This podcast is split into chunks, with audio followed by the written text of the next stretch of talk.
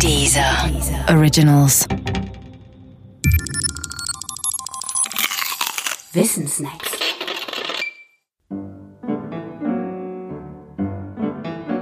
Die Erfindung des Klaviers.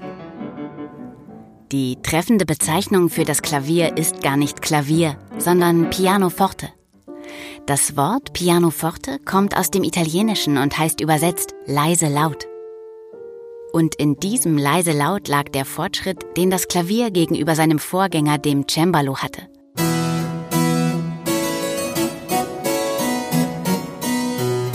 Denn man konnte auf ihm Töne leise oder laut spielen. Der Italiener Bartolomeo Cristofori, dem der Bau des ersten Klaviers zugeschrieben wird, nannte sein neues Instrument deshalb auch Gravicembalo col piano e forte. Das war im Jahr 1709.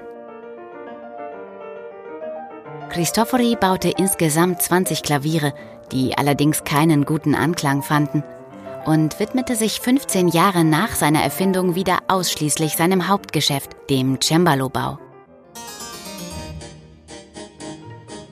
Der Unterschied zwischen Cembalo und Klavier liegt in der Art und Weise, wie die Saiten zum Klingen gebracht werden.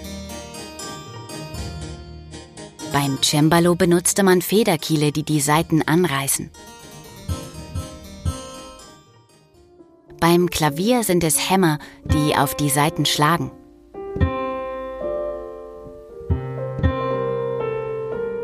Beides hat Konsequenzen für die Dynamik der Instrumente.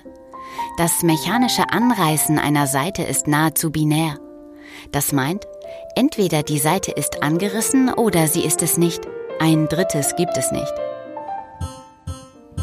Anders die Mechanik des Klaviers.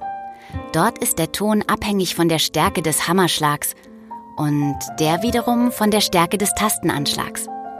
Und genau dadurch wird ein Klavier erst zum leise Laut. Natürlich erfand Cristofori nicht die heutige Form des Klaviers. Es waren noch viele, vor allem technische Neuerungen nötig. Geändert hat sich seit Cristofori auch der Tonumfang. Von ursprünglich vier Oktaven wurde er auf heute gut sieben erweitert. Der erweiterte Tonumfang ist der zweite Grund, warum sich das Klavier heute so großer Beliebtheit erfreut. Es wird so zu einem universellen Instrument. Übrigens, um sich durchzusetzen, musste das Klavier tatsächlich erst geadelt werden.